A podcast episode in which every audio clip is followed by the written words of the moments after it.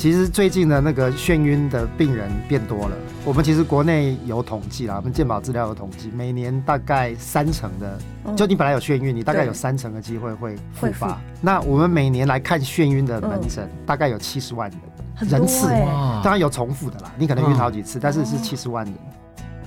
健康资讯众说纷纭，什么才对？不妨聆听梁医的双重观点，带您轻松辨别健康知识。欢迎收听《健康问良医》，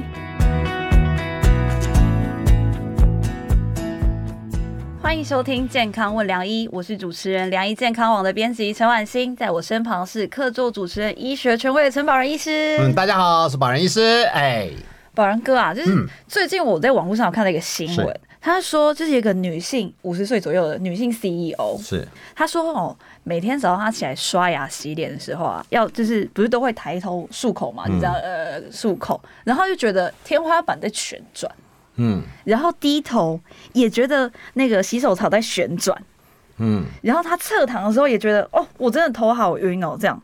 但其实他说他在公司的员工健检安排下啊，然后其实没有检查出什么异状，所以他最后被还是被转到什么眩晕门诊去了。是啊是啊，其实头晕、眩晕、失眠，我个人觉得是现代的文明病。门诊真的太多人了。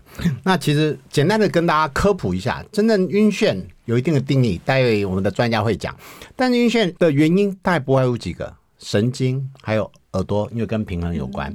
第三个是血管。还有一个是压力，但是其实不管什么原因呢，就像我讲的，其实症状很多人如果短暂型的晕眩，我倒是觉得还好，因为有太多因素，由于前阵子不论是 coffee 哈，甚至现在一些呃流感的相关症状，很可能莫名其妙的你也会有晕眩。那我我们妇产科产妇一大堆，常常都在晕眩啊。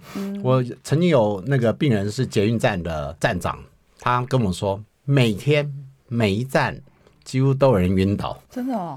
所以你就知道晕眩可以到晕倒。不过这个部分呢，我们来聊聊今天的主题，就来看看到底晕眩是什么问题了哈。对啊，其实真的头晕跟眩晕啊，其实蛮多人会搞不清楚这两者到底有什么有什么关系的，然后又该怎么治疗。所以我们今天就请专家来跟大家分享。那我们就欢迎台大医院耳鼻喉部的杨廷华医师。哎，晚星好啊，保仁学长好，各位健康问良医的朋友大家好，我是台大医院的杨廷华医师。是啊，这个杨医师其实只比我小一年，我刚才突然觉得很羞愧，因为刚刚婉清跟他说看起来比我小十年。好，讲话要小心，但他的确看起来比我年轻太多。那首先欢迎杨医师哈，在节目开始的时候，我们一定要下载这一集的健康问良医，并且在商周霸上面留下你的宝贵评论，来支持我们制作更好的节目。如果不下载，不要说一辈子，你会头晕目眩一个礼拜，记得要下载哦。嗯。讲到头晕，其实我前阵子啊，也不是前阵子，可能一两年前啊，有一天我早上起来就觉得我头好晕哦，然后站起来也是天也一样天花板在转，然后眼前都在转，然后就是每走一步就觉得好像要摔倒了，所以就是我去看医生，然后就是也是吃药就没事了啦。那我还是想问一下杨医师，就是什么样的人比较会有容易有这样的状况？就是有关眩晕哦，眩晕其实是一个一种症状啦，那它有很多可能的原因，那这个可能的。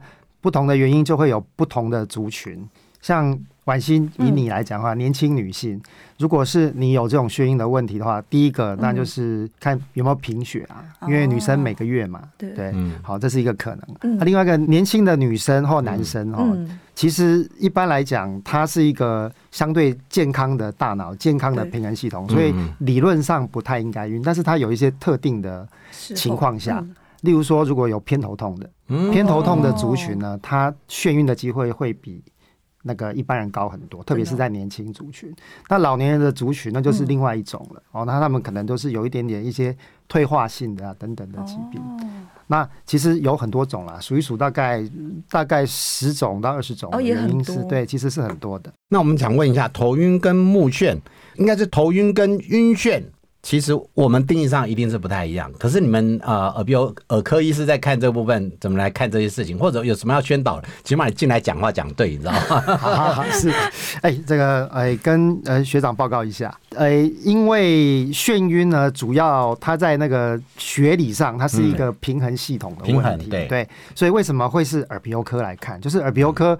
就是看感冒啊啊，然后比较大的医院可能看一点什么头颈肿瘤。那为什么会晕的事情反而是耳鼻喉科来看呢？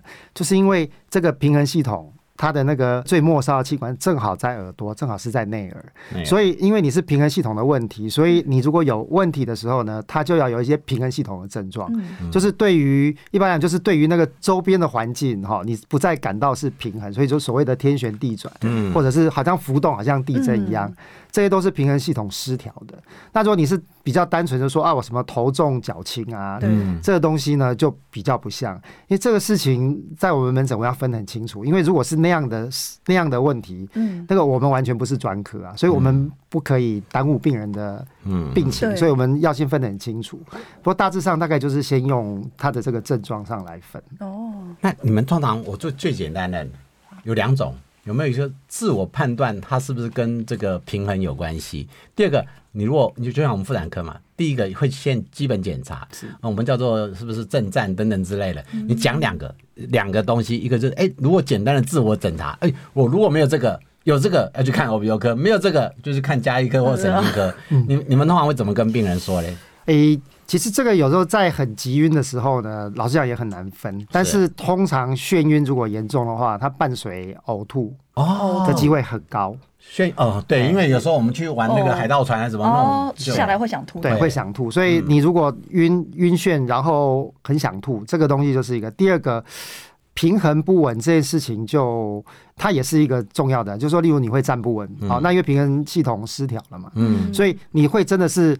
你想站稳、走稳都不行，而不是那种好像我快昏倒，啊，那个就有点不太一样，那不太，因为那个你可能地板都斜掉那一种，嗨嗨嗨，对对，你就是想要站稳也不行，这个就是比较像的。那另外一个就是说，因为它是在内耳的器官嘛，嗯，所以假设你发声的时候，耳朵听力部分正好也有状况，例如说，哎，我觉得比较听不到，或觉得好像耳朵塞住啦，好，耳鸣跑出来，啊，这个大概也会是。就是跟耳朵比较相关，所以应该就是内耳，就是平衡的症状。所以大概初步可以这样分，但是如果分不出来的话，那你就还是到医院去检查，比较快啦。哦，所以所以简单讲，如果有吐的感觉，第二个如果呃地都。站不直了。第三个，听力也有相关影响，可能比较可以挂耳鼻喉科。我为什么要跟他讲？我刚才在跟他聊天，他现在在台大，说他来的时候只看耳朵，其他的他不看啊。那你如果台大那么难挂进去，一下子被赶出来又很尴尬，所以这样教大家一下，哎，先知道你这才不会走错科哈。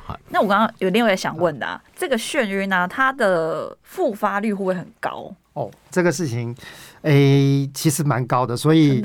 哎，像最近我今天早上就门诊嘛，嗯，其实最近的那个眩晕的病人变多了。我们其实国内有统计啦，我们健保资料有统计，每年大概三成的，就你本来有眩晕，你大概有三成的机会会复发。那我们每年来看眩晕的门诊，大概有七十万人人次，当然有重复的啦，你可能晕好几次，但是是七十万人，所以它其实是一个很大的比例。我们科里有一位教授，他。很有名了，我就不讲名字。他只看眩晕呐，嗯，他其他不看。他比我更，我还说只看耳朵。他说你没有没有晕没有晕，请你去挂别诊。没有晕就只看他，没有晕就不看那个。对，所以这个是一个相对上算是一个比较，哎，每年大概有一定复发。另外一个就是时间，对。最近台风来，其实台风的时候也会比较多。台风比较多是因为人家有放假，我们没放假，去啊，这这 可能是一种可能。但是有一种说法啦，是因为那个气压在变化。其实其实因为眩晕的里面有一个有某一些特定疾病的族群，它对那个环境的变化很很敏感。所以其实刚刚听下来，眩晕也不止单纯只能看耳鼻喉科嘛。就是如果你去看了耳鼻喉科没有用的话，你可能还是要去转去看其他门诊这样子。当然是有可能啊，因为你知道现在我常常说现在是团伙作战嘛。那个团伙犯案，一个疾病有时候好几个凶手啊，不要认为只有一个科要负责。所以，所以如果看 A 没有效，有时候不是 A 科这个医师的问题，因为你可能问题在 B 跟 C 哦，所以你要去看 B 跟 C 的门诊这样子。因为其实我在网络上有看到一个资讯啦，他说女生如果有眩晕的话，然后如果你在耳鼻喉科没有根治，嗯，没有治疗好的话，或许要来找保仁哥。找我要要干嘛？要签名吗？他是说，其实有一个妇科的症状啦，叫做外阴前庭炎。是是是。他说这个外阴前庭炎其实可能会引发头晕的症状，所以这也可能是眩晕的一种原因吗？对对，因为之前你问我这个，我特别去查一下。我想这个哈，有时候是英文翻译的有趣的误会。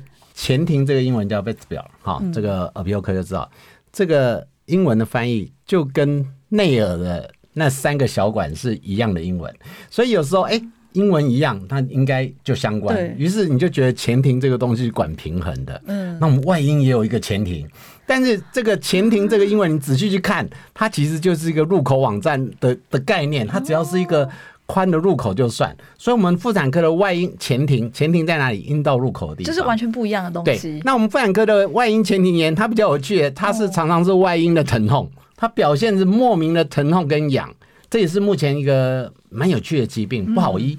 他认为是跟过敏或身体体质的改变有关。哦，好，那外阴前庭出问题，是不是脑的前庭也会有问题呢？我后来特别把你的资料拿出来看一下，我觉得那是可能某个医师他的个人经验，他刚好有病人有外阴前庭炎，他会把外阴前庭炎治好以后，他的头晕就好了。但是我觉得概括来讲，不以个案讲。全案哦，我很怕什么呢？很多人外阴前庭炎或头晕来跟我说，他要看下面。绝大部分的头晕，我讲耳鼻喉科专家在这边，绝大部分的晕眩，不要说头晕，哎，跟我们外阴前庭炎不太有关系。但是有一种情形有可能，刚刚讲是晕眩跟头晕是混掉的，他可能是头晕。头晕，尤其更年期，我们很多这种病人，晚上睡不好，热潮红，睡不好以后就会头晕，头晕久了就会晕眩。然后呢，这种人刚好阴道也比较干涩，也会衍生外阴前庭的发炎。所以一旦我给他荷尔蒙以后，因为我看你那篇文献，那个女妇产科医师就给他荷尔蒙治疗，他就好了。其实重点在于荷尔蒙治疗以后，改善了众多包含热潮红、失眠，包含了外阴的干涉不舒服，所以他同步好了。但是我们不能说女生的外阴前庭炎跟晕眩有关。耳鼻喉科医师在这边同意我的见解吗？我觉得学长您这个。姐姐，这是我觉得从逻辑上非常的好，就是去推论他他讲的那个，嗯，应该是这样子的情形，听起来是，对对对，所以不要那个呃，这个不要觉得名字一样就是一样的东西，这个叫做呃张飞打岳飞，你知道吗？同样一个前庭，但是其他。位位置意义完全不一样的，嗯，那我就接下来想问啦，就是眩晕嘛，我们知道原因了，然后也知道大概症状有什么东西了，那就是他要怎么治疗？是不是只能靠吃药？因为像我当初医生是叫我我去看医生的时候，医生跟我说你就先走直线，然后我说好，我就走直线，然后我走很快，然后他说那应该是没有什么大问题，所以我就回家吃药，吃完不久后就好了啦。对啊，所以是只能只能靠吃药吗？你呃，这个要从两个层面来讲，一个就是说，我们先从症状上来看哈。如果是急性的眩晕，就是说现在是很，他就晕啊，吐的很厉害。这个时候，老实讲，不管你是哪一种原因，对，你要做第一件事情都是止晕止吐嘛。对，所以他这个时候大概用用的方向就是止晕药。那因为主要是还会吐。因为他会吐的话，你口服用药常会有困难，嗯，所以这个时候就会病人其实也都很聪明，他就会去急诊，对，要不然就是基层医疗有在做这种服务的，他会帮他。做打止晕针啊，先解决下来这个症状，然后再去看到底是什么问题，再从基本根本的去治疗。那另外一种就是在这个之后的，就是有可能比较慢性的，或者是你已经治疗完之后，对，你会害怕嘛？因为晕的那个其实很可怕。这个时候就是去做诊断，因为就不同的病因治疗不一样。嗯，举例像我们最常见的其实是所谓的耳石症，它就是那个耳朵内耳的半规管里面有。有那个我们潜艇里的耳石掉落到半规管，在那个管子里面滚动。嗯，那当你头转某个角度，那个滚动变得很大，它就会晕起来。嗯，那像这种吃药就没什么用，因为你在吃药，那个耳石本身的结构是碳酸钙啊，它也不会融化，也不会怎样。所以你要做的是复位术，你要去找出跟那个管子相同，像就是它的那个方向，好，它那个平面方向去把它转出来。嗯，那那个其实治愈率很高啊，就是说你其实有时候来可能转一次，然后像门诊转一次，他两个礼拜回来他就好了，甚至他就不回来了，因为他就没事。但是如果是我刚刚讲的像那种偏头痛类型的，那个在发作就是发作频率比较高，你预测比较高，例如说季节性或者是你压力大，对，最近失眠等等的，那你可能这段时间要预防用药。所以他会看着不同的病去做不同的治疗了，所以那个后段就是变成专科医师去做了。哦，但是在前段治疗当然就是先先先舒服，先止晕啊。对，你刚才讲那个。有一部分很像我们金钱症候群，大家知道快中了，赶快 要就就 K K 上去。我比较有趣的是那个耳石复位术，我其实那时候因为我们没有真正训练过耳鼻喉科，我记得我病人跟我说，他就是呃耳石脱落，然后去去找耳鼻喉科医师，耳石耳耳鼻喉科医师就说跟他瞧瞧，哎，他就好了。我说我说 真的还假的，就很像习惯性脱臼，而且这种病人很聪明，他到后来已经习惯这个角度，扣扣扣就回去。我比较好奇的是，那它都掉了，是不是下次还会再掉？还是有什么方法可以粘回去？这个这个掉的说法有很多，它就其实那个耳石是会代谢的，所以它会一直有残渣掉，它可能也会有吸收，但是它有时候掉太多，嗯，那例如说有的它有的情以前有一个说法啦，这几年就例如说维他命 D 不足，嗯嗯，它那个耳石可能比较容易。剥落，嗯，好，那或者是你，你说，你说本来有过什么梅尼尔氏症或其他，像刚刚有说什么前庭神经炎，对，嗯，因为那边有发炎过，它也比较容易掉，所以它变成后续的，就是以后可能就比较容易发生，比较油。对，那它其实老实讲，那个半规管哈，跟它的这个耳石那个关系，就像一个浴缸里面，然后有三个小孔嘛，嗯，那你那个石头掉在浴缸里，要真的掉进去，其实有时候也没那么容易，嗯。嗯，所以通常都是有一些足够的。亮了，它才会比较容易掉进去这样子，所以运气也不见得那么差啦。那他有的说会会复发，这种会复发的有一个可能是，因为你当初其实耳石是很小的结构，所以它要聚集起来变够大，嗯，它才会对有那个感觉。那你可能耳石复位术，你只是把它摇散了而已啊。哦，过一阵子，哎，它不是真的摇回去啊，有可能不要卡在那个地方就好了。因为那个是我们想象中它会这样出去，但是每个人都可以做到那样。有时候真的把它摇出去嘛，这我就觉得也不是那么容易。所以有的时候其实久了，它可能又积沙成塔，它又变大颗。那我这边顺便帮听众问一下，就是耳鼻喉科用药大解密啊，哈。晕眩到底哪几类药常用？因为老实讲，我偶尔也会，我也备一些套装组，但是我们就是散弹打鸟。你们常用会有哪几个？会用类固醇、利尿剂或者抗晕眩药吗？这个偷偷问一下。一般来讲，止晕眩的药大概就是有，大概就是有几类啦。它它它有一些机制，那个。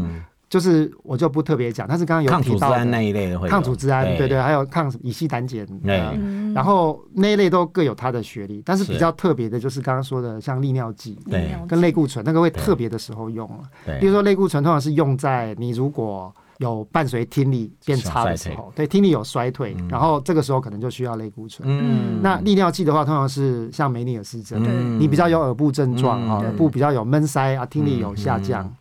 这个时候你去用，因为梅尼尔是被认为是一种内耳的内淋巴水肿了，它就是有一种水肿的概念，所以用利尿剂就是以前人就想象说，哎，水肿就拉水嘛，嗯，那其实实际上的原理不太是那样，后来证明跟渗透压有关，但是好像效果也都蛮不错，对，所以它是特定的情况下用。那至于其他的，刚刚讲那几种药，因为我们医院光我们医院自己药有时候都变来变去，所以我也是它有什么我就用什么，是，对。那其实我觉得心理上的。那个治疗也很有用。对，举例我们就科里看那个那个明教授，他用的药有时候比我们用的还简单，可是效果都比我们好。他同样的药你开给他，病人就说为什么他开给我效你就没有效？我们也没有换。因 为他脸长在那里，对，我觉得是因为他跟他说你就这样做有效，那就觉得啊我一定会。所以 所以刚刚那个心理的一那种就是你心理啊压力那种对都会影响。对他可能教授一讲会好，他就。就觉得啊，放松了，那就好的。这倒是真的，所以我刚刚为什么特别问一下？我帮病人问，就是有时候他会说，我明明就是晕眩，我吃什么利尿剂？哎，其实有时候为什么帮大家解读一下？还有刚刚我本来想多问梅尼尔氏症啊，但是因为医师已经都先讲完了哈。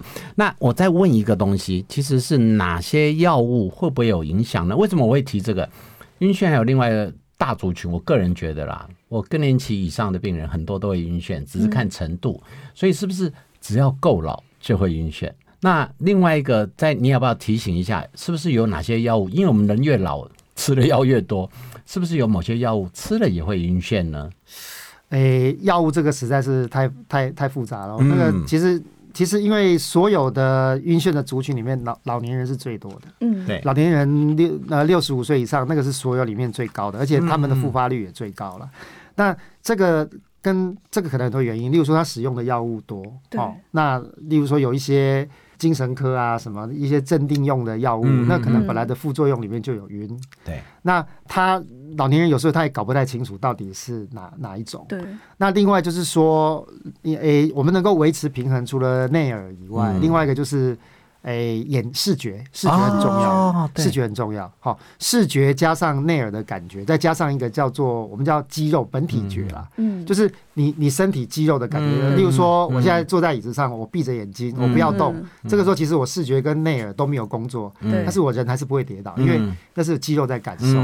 那年纪大的人在这方面都会都会退，所以他他等于说。它没有办法达到本来可能一加一加一等于三或大于三的作用，它可能一加一加一可能搞不好还小于二，好，因为它那个它那个很不足，所以在本体觉跟视觉这方面，其实影响最大的疾病应该是糖尿病。糖尿病，综合性，因为糖尿病会周边神经炎嘛，所以它的感觉会差，它又有又有视觉的一些视网膜的问题等等啊，白内障。所以我觉得杨医师刚刚提醒的很好，因为。光平衡感就有很多，这个大家聊一聊，就是配新眼镜都会觉得头晕、地不平，这个也是类似。所以哇，它这个是很生理学，但很有趣。所以你要知道，人要平衡，呃，眼见为凭，所以眼睛是一个，听力是一个，还有我我觉得他刚提醒大家，肌肉本身也有体感。嗯，哦，这个都蛮重要的哈，哎，还蛮有趣的哈。对啊，就没有听 没有听过这样子的说法啦。那其实我觉得一般听众最想要知道的是，如果我们发作了，但我还没有去看医生，也还没有吃药，那我们平时在家可以做什么动作，或是吃什么来舒缓吗？好，哎，这其实是对，哎，蛮重要的问题啦。哈，那其实，在你没有药物来支援之前呢，哈，其实就算你吃药，大概也要半小时左右，你才把在你要先怎么样让自己。处于一个比较舒服的状态，那基本上我们就是要去找对眩晕来讲，大部分来讲可能比较会让他比较舒适的方法或者是姿势。方好，那我们刚刚就是哎，其实。闭眼睛是一个方法，因为像有一些呃，有些眩晕，其实它有同时会引起我们所谓叫一个眼症的现象，眼睛会跳。所以当你外面看视觉跳动的很厉害，而且外面的视觉进来，这时候跟你的平衡觉是一个很大的冲突啊，所以你其实会很不舒服。所以闭眼睛，好，闭眼可以改善。闭眼，那如果闭眼不能改善，有一些晕是闭眼会晕的啊，有一些特别。请你看远方，远方。就是尽量找一个比较远的地方，让眼睛就是好像没有什么焦点，看着比较远的地方，它比较不会因为周周围的一些物体去再增强你的眩晕。然后第二个，因为晕，你这时候不太知道什么原因嘛，所以。是不是低血糖啊？你也不晓得，所以可以去喝一点点，去补充一些一些一些血糖，然后就是一些糖水啊什么等等的，去缓解低血糖造造成的。那另外就是姿势性眩晕了，嗯，有些晕是你突然间从，例如说从坐姿或者是站起来，对，站起来，所以这时候你赶快回去坐跟躺。通常如果是这一类的，你你站最差，坐其次，躺最好。嗯，但如果你回去躺更晕，那最有可能的就是我们讲的耳石症，因为耳石症在躺的时候最容易。所以这个时候，如果你觉得躺比较差，你反而要站起来，或者是躺比较差的时候，你要去看，因为耳石症常常又有某一边嘛，左边或右边。左边的人躺右边就会舒服，所以你等一下稍微找一下，说哎，这边舒服。对，你就你就先让你自己先回到比较舒适的状态，然后可以去服药。就是最怕就是到了变吐，你就吐吐出来，你就开始药物也不能用。嗯。然后另外就是一些会让就是呃，一般来我们身体不舒适的状态，例如说，如果你你这时候是天气很热的，对，嗯，好，那家里要开开开冷气。开冷气，这开冷气这件事情其实很重要，因为一般我们都认为说冬天啊，血管因素什么眩晕好像比较多，但其实夏天也很多。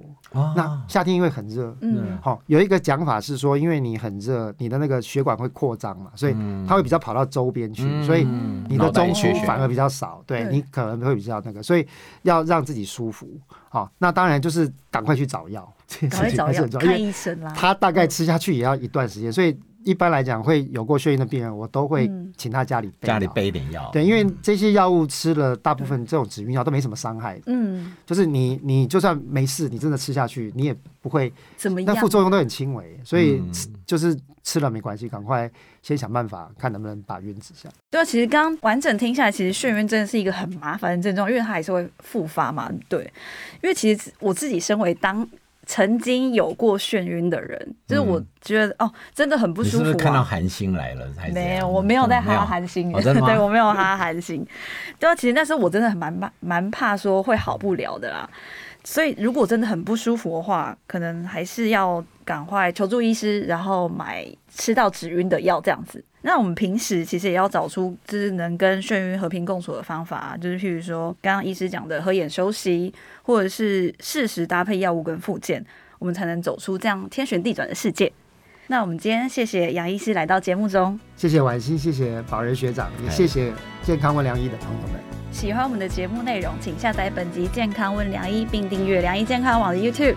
是的，好的节目需要大家的鼓励，请在商周吧上面留下你的宝贵评论来支持我们。健康问良医每周五晚上八点都会在线上准时播出，别错过跟你我有关的健康新知。记得有下载，你就会头不晕，目不眩。我们下次见，拜拜，拜拜。不想错过健康问良医吗？